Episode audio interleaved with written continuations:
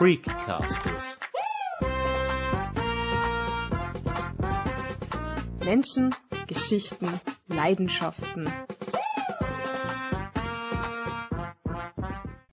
Herzlich willkommen bei Freecasters, sagt Sandra Knopp.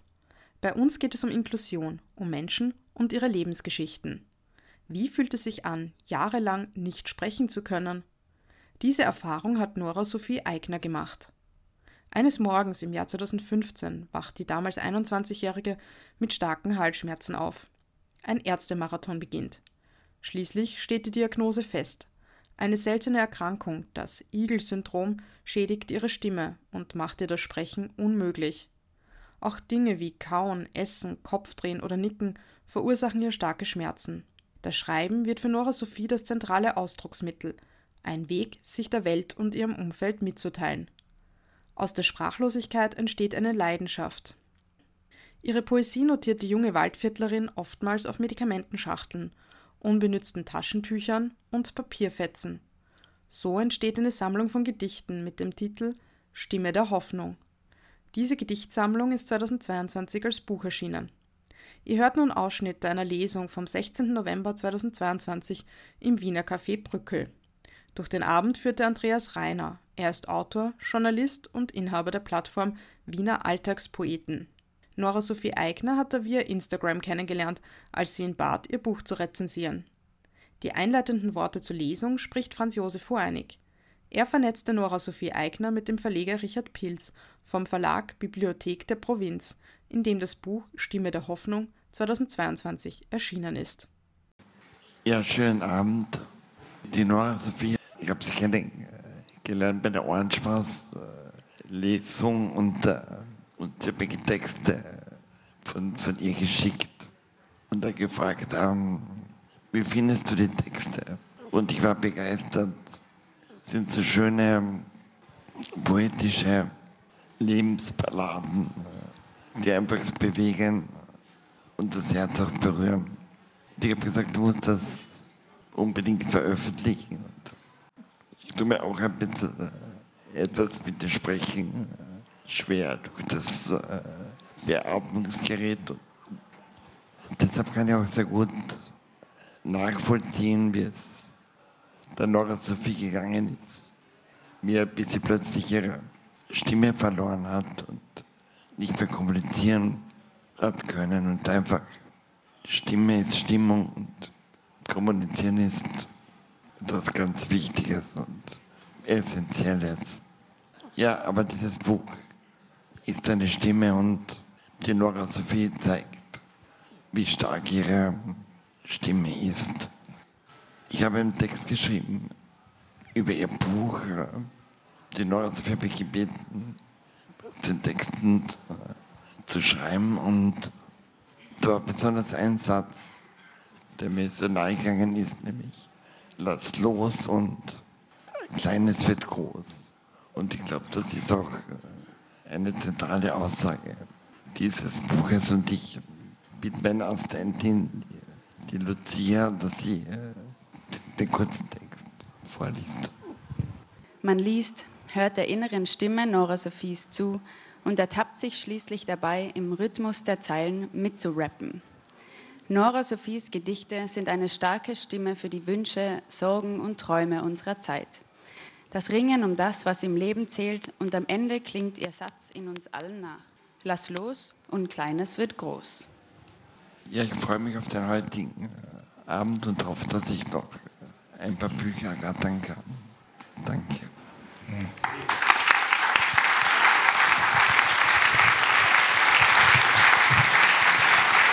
Ähm, ich darf dann das Wort gleich an Noras Verleger Richard Pils übergeben. Vielleicht können wir das Mikrofon wieder weitergeben. Liebe Nora, du hast ja soeben einen Zuträger gehört. Der Josef ist ein Zuträger. Kriege er Mail, du, da musst du annehmen. Und dann nimmt man sich natürlich an. Aber hier etwas ganz Besonderes eine Autorin, die kommt, setzt sich zum Computer, arbeitet, macht ihr Buch Dann braucht man gar keinen Grafiker. Wozu hat man einen Grafiker angestellt? Und flugsdiwuchs ist das Buch fertig. Da wird man als Verleger natürlich nervös, denn die Autoren, manche wollen Schriftsteller genannt werden, die anderen Dichter, haben eine Krankheit.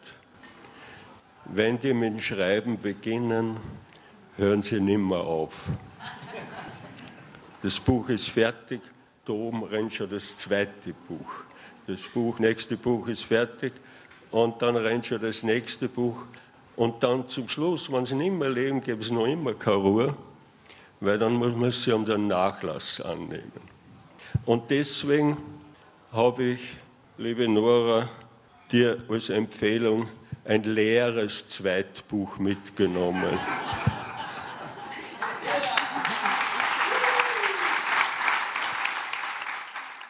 Liebe Nora, ich würde dich jetzt bitten, dass du uns mal was vorliest. Sehr gerne. Ich sage danke fürs Kommen und für all die schönen Reden. Ich lese jetzt den Text Klee von gestern. Der Klee ist ein Motiv, der sich durch das ganze Buch zieht. Habe einen ganz lieben Künstler, der das Buch so liebevoll illustriert hat. Und weil das mit dem Glück so eine Sache ist, haben wir immer nur drei Blätter verteilt. Ich werde begleitet von meinem lieben Gitarristen Gernot.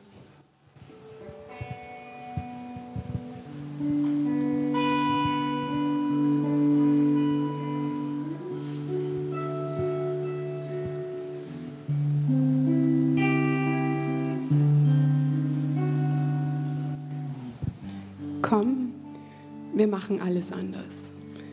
Wir fangen nochmals von vorne an. Heute ist ein guter Anlass. Wir akzeptieren, was schon vorgefallen. Jetzt ist es noch nicht zu spät.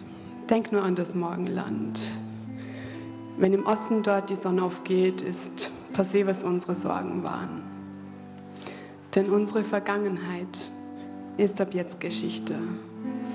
Der gestrige Schnee ist der morgige Klee. Das sind nicht nur Kalendersprüche. Unsere Skepsis und unser Grauen sind allesamt von vorgestern. Tauscht man sie gegen Vertrauen, hat sich Schönes stets hervorgetan. Wir müssen nur dran glauben, dann können wir es schaffen. Dann wird vor unseren Augen die Angst im Licht verblassen. Heute wagen wir was Großes. Heute haben wir keine Scheu. Wir lassen alte Lasten los und machen alles Alte neu. Komm, wir machen alles anders. Wir fangen nochmals von vorne an. Heute ist ein guter Anfang. Heute und nicht irgendwann.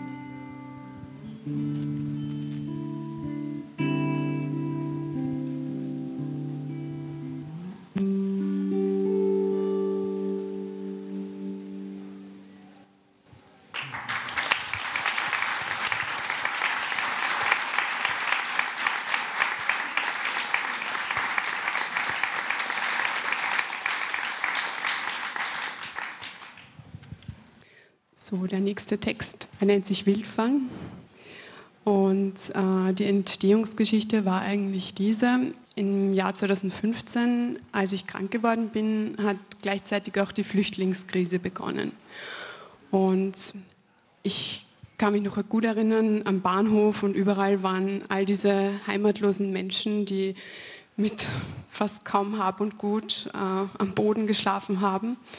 Und ich bin aufgrund meiner Erkrankung halt sehr viel herumgekommen die letzten Jahre auf sehr vielen Bahnhöfen und Haltestellen, weil ich äh, im Ausland zur Therapie war. Und ich habe dann immer am Bahnhof, als ich mich so verloren und einsam gefühlt habe, habe ich an diese Menschen gedacht. Und ich habe mir gedacht, wenn ich schon so entwurzelt bin, wie müssen diese Menschen sich dann fühlen? Weil ich habe genau gewusst, ich kann nach dem Spitalsaufenthalt wieder nach Hause aber die haben eben kein Zuhause mehr. Und dann habe ich diesen Text geschrieben. Sie hat Beine so dehnbar, sie kann aus dem Stand einen Spagat. Sie hat Augen, die funkeln, wie Edelstein, zwei Karat. Sie hat Finger, die eine Oktav locker greifen und Wellen, die fast bis zum Gesäß runterreichen. Sie hat Lippen, deren Abdruck man sich auf einem Briefumschlag wünscht. Wangenknochen so hoch, dass jede andere Frau die Nase rümpft. Sie hat einen Blick so scharf wie ein Kameraobjektiv. Man sagt, dass ein Jüngling, der sie einst sah, deshalb tagelang nicht schlief. Sie hat einen Gang so elegant, dass man glaubt, sie schwebt. Ein kindliches Lächeln, dem man schwer widersteht. Sie hat eine Haut von der Sonne geküsst, zart wie Nougat. Grau ist sie nur vom Versteck bei der Zugfahrt. Sie hat eine Stimme so warm wie Sonnenlicht. Eine Schicht Eis um ihr Herz, die niemals bricht. Sie ist ein Zigeunermädchen, unbändig lebendig, schlüpft durch Zaunmaschendrähte, ist zart und wendig. Sie ist ein Rebell, trägt kein Chanel, nur Secondhand, am liebsten Flanell. Am Kopf ein schwarzes Bandana, die Haare gefärbt mit Henna. Sie ist ein Bildfang, für jeden Mann von Anfang an ein Blickfang. Doch wer kann, der sieht sie besser nicht an, denn nicht in 100 Jahren lässt sie wen an sich ran. Sie ist nicht frisiert, rasiert oder gepierst, dennoch zivilisiert und kultiviert. Sie ist eine Regenbogenkriegerin, eine insgeheime Siegerin. Sie hinterlässt nichts außer aufgewirbelten Staub, kämpft allein, weil sie niemandem traut. Sie hat eine Stimme so warm wie Sonnenlicht eine Schicht Eis um ihr Herz, die niemals bricht. Sie ist ein streunendes Mädchen, unbändig lebendig, baut Scheunen aus Stäbchen, ist stark und wendig. Sie läuft immer barfuß, denn sie hat keine Schuhe. Ihre Wertsachen schützt sie in einer hölzernen Truhe. Sie schmückt sich mit Federn und Schnüren und Maschen. Ihr Gewand, das geht sie am Flussufer waschen. An ihren Knöcheln klappern Muscheln beim Gehen. Sie trägt Schellen und Ringe an ihren Zehen. Sie malt sich mit Asche einen Mond auf die Stirn. Ihre Kleider, die flickt sie mit Rohfaserzwirn. Ein Mandala-Muster ziert ihren Nabel, selbst tätowiert mit einer Sicherheitsnadel. Sie flicht ihr Haar zu endlosen Zöpfen, scheppert und kleppert mit blechernen Töpfen. Sie trägt Ringe im Ohr mit dem Radius einer Orange. Oft meditiert sie und begibt sich in Trance. Sie ist in ihrem Element, sagt nie, was sie denkt. Schade, dass niemand sie wirklich kennt. Sie hat eine Stimme so warm wie Sonnenlicht. Eine Schicht Eis um ihr Herz, die niemals bricht. Sie ist ein feuriges Mädchen. Unbändig lebendig, fährt von Städtchen zu Städtchen, ist unabhängig. Sie tanzt auf Seilen und jongliert mit Fackeln, wirft Pfeile von Pferden, die sie nicht sattelt. Mit Kunststücken im Freien verdient sie ihr Geld. Sie springt auf Waggons und reist um die Welt. Ihre Geschichte, die möchte sie niemandem sagen. Wenn Leute sie nach ihrer Herkunft fragen, da gibt es Menschen, die sie in ihrem Land bedrohen. Wegen ihnen ist sie aus der Heimat geflohen. Man wollte sie nicht haben, hat sie einfach vertrieben. Seither ist sie nirgendwo länger geblieben.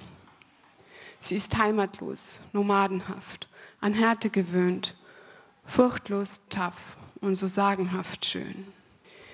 Sie ist niemals sesshaft, nein, sie lässt sich nicht nieder. Sie weiß, ihren Platz findet sie nie mehr wieder. Die Straße ist ihr Zuhause, der Bett, der Asphalt und die Schicht Eis um ihr Herz, die bleibt immer kalt. Sie ist ein trauriges Mädchen. Ihr Kummer beständig, ihr Horizont schier unendlich, doch die Welt ihr Gefängnis. Von Zeit zu Zeit, wenn es ein Städtchen verlassen will, fragt sich das großgewordene Straßenkind, wozu es eigentlich Beine hat, die aus dem Standenen Spagat machen. Oder Augen, die wie Edelstein zwei Karat lachen Wozu hat es denn Finger, die eine Oktav locker greifen und Haare, die fast schon am Boden streifen? Wozu? fragt sich das ungeheure Mädchen. Wozu, wenn sie zu nichts dienen? Es naht der nächste Zug und es schielt zu den Schienen. So gern hätte sie mal eine Ballettschule besucht. So gern hätte sie mal eine Klavierstunde gebucht. Ja, sie wollte unbedingt mal einen Blick durch die Linse eines Kameraobjektivs werfen. An einem Ort, wo Freiheit und Friede herrschen. Aber das Leben ist nun mal kein Schlaraffenland. Dafür besitzen zu viele Menschen einen Waffenschrank. Der Zug nähert sich, sie zappelt zögerlich, die Sirene dröhnt, das Mädchen stöhnt. Sie atmet und wartet. Sie wartet und atmet aus, hält inne und springt auf. Wenn du sie eines Tages irgendwo findest, hoffe ich, dass du dich an sie erinnerst. Du erkennst sie an den Ringen mit dem Radius einer Orange. Nimm sie doch auf und gib ihr eine Chance.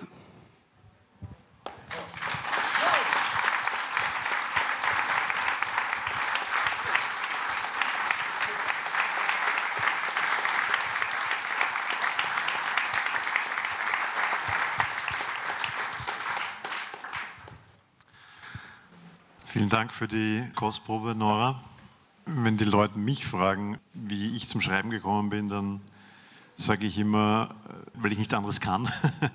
Ähm, bei dir ist ja so, dass du sehr viele verschiedene Talente und äh, Interessen. Wie, wie bist du zum, zum Schreiben gekommen? Jetzt kommt dieser Gesprächspart, vor dem ich mich schon am meisten gefürchtet habe. Also zuerst möchte ich sagen, das stimmt überhaupt nicht mit deinen Talenten. Ich glaube, die Leute wissen, du hast mehr als genug davon. Zum Schreiben bin ich eigentlich wirklich zufällig gekommen, muss ich sagen. Die meisten Leute wissen, ich habe eben von einem Tag auf den anderen meine Stimme verloren vor sieben Jahren. Und so kam es, dass ich halt eigentlich immer überall, wo ich hingegangen bin, und das war nicht viel außer Spital und äh, Arztordinationen, halt Stift und Papier mitgenommen habe.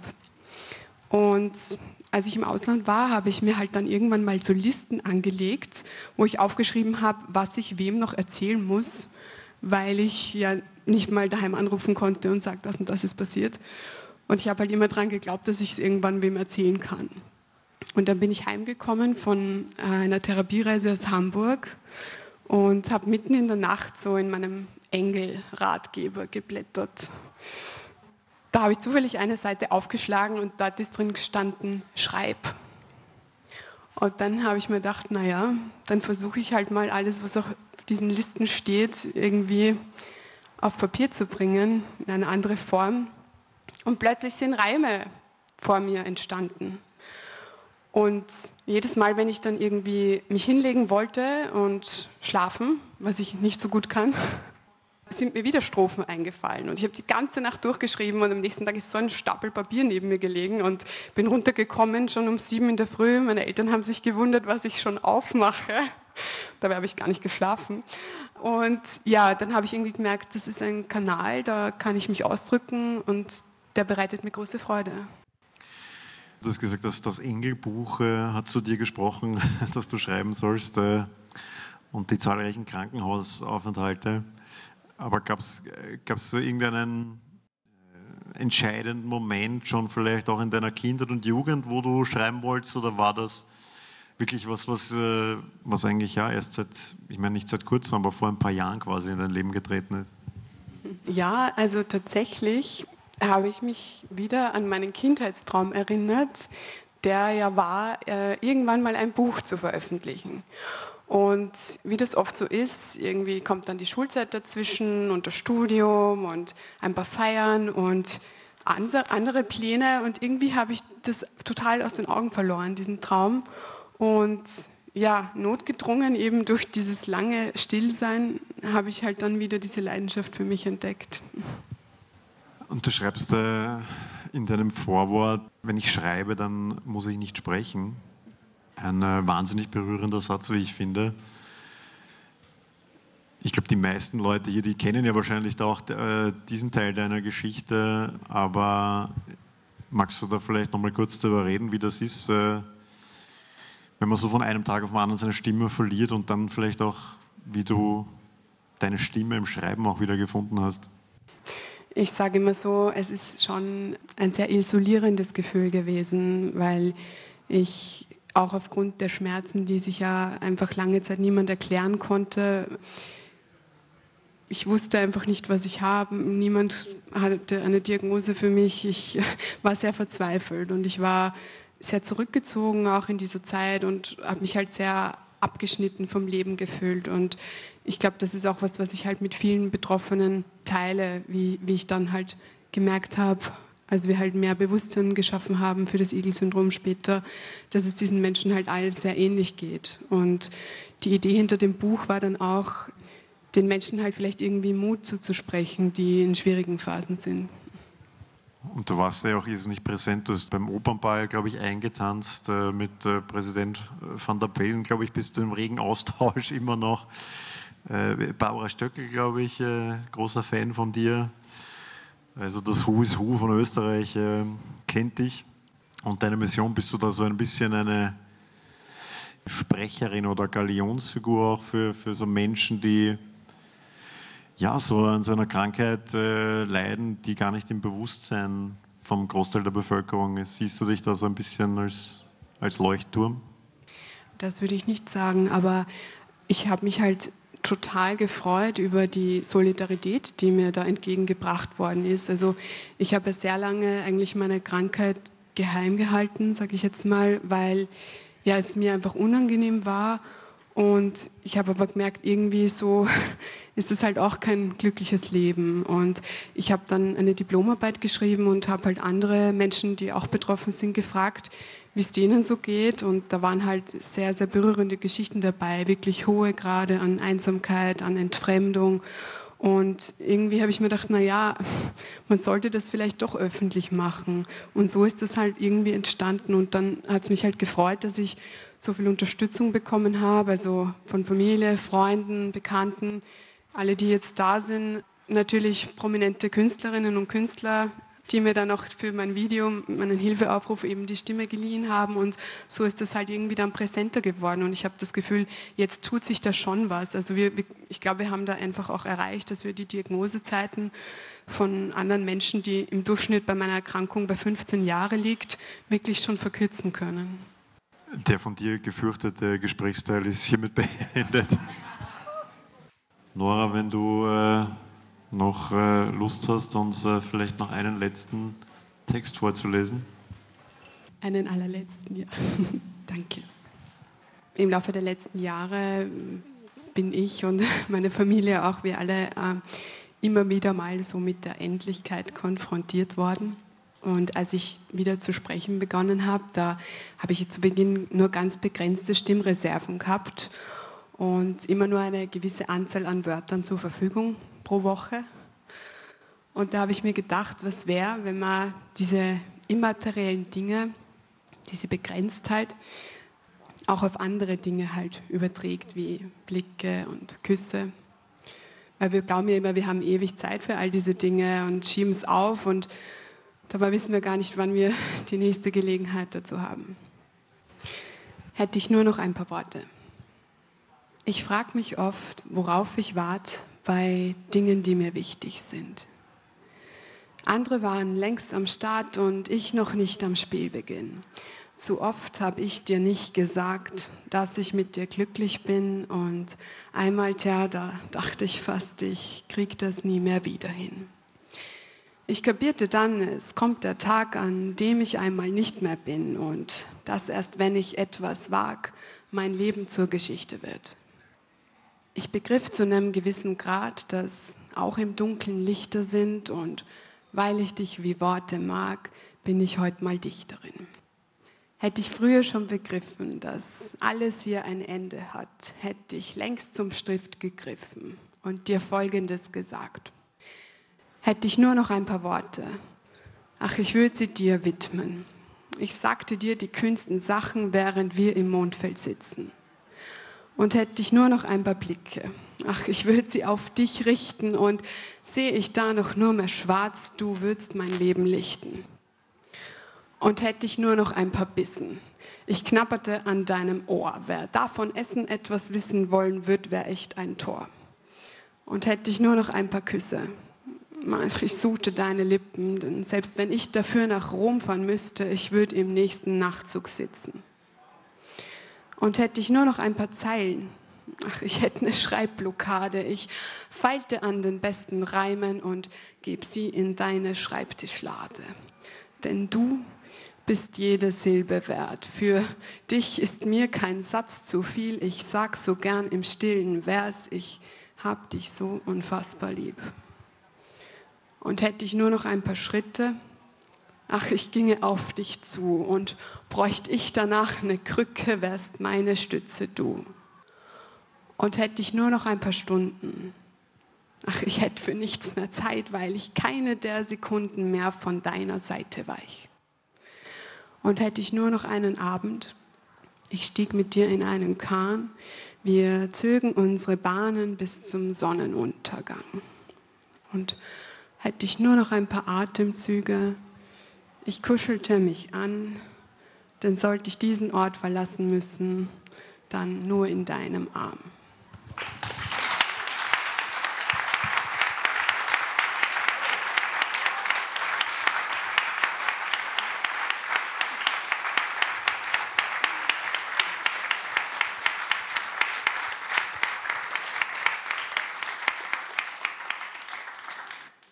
So, das war's für heute Abend. Ich möchte mich jetzt noch bedanken. Also ich glaube, wenn ich jetzt ins Detail gehen würde, dann würde ich heute meine Stimme wieder verlieren, weil es gibt wirklich viele Menschen, denen ich danken möchte. Zuallererst dir, Andreas. Danke herzlich, dass du heute die Moderation übernommen hast. Ich bin sehr froh, dich kennengelernt zu haben und ja, vielleicht halten wir mal irgendwann gemeinsam eine Lesung. Würde mich sehr, sehr, sehr freuen. Ich danke unserem Techniker, unseren Musikerinnen und Musikern, Gitarristen, meiner Schwester Thomas. Ihr habt es super gemacht. Danke vielmals, dass ihr uns so schön musikalisch begleitet habt. Ich möchte mich bei meiner ganzen Familie bedanken, deren Güte und Liebe unendlich ist und die mich äh, durch die echt schwere Zeit getragen haben, sowie all meine Freunde, die ja, mich nicht aufgegeben haben und bei denen ich einfach vergessen kann, dass ich krank bin, bei Toni, der mich immer auffängt, bei all meinen Physiotherapeutinnen und Therapeuten, die heute auch da sind, natürlich bei meinem Verleger Richard Pils für das entgegengebrachte Vertrauen und die Chance, dieses Buch überhaupt veröffentlichen zu dürfen und bei Dr. Franz Josef Hoenig für die Chance und Idee, das Buch überhaupt zu veröffentlichen. Danke herzlichst, dass ihr da wart. Es ist mir wirklich eine große Ehre gewesen. Danke.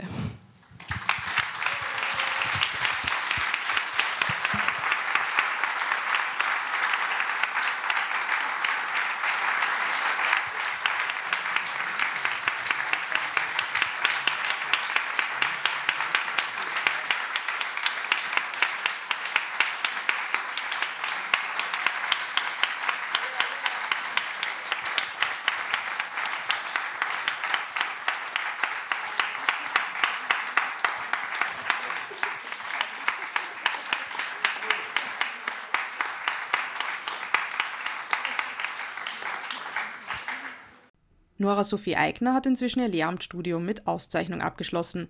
Als Lehrerin kann sie aber aufgrund von chronischer Erschöpfung und Immunschwäche momentan nicht arbeiten.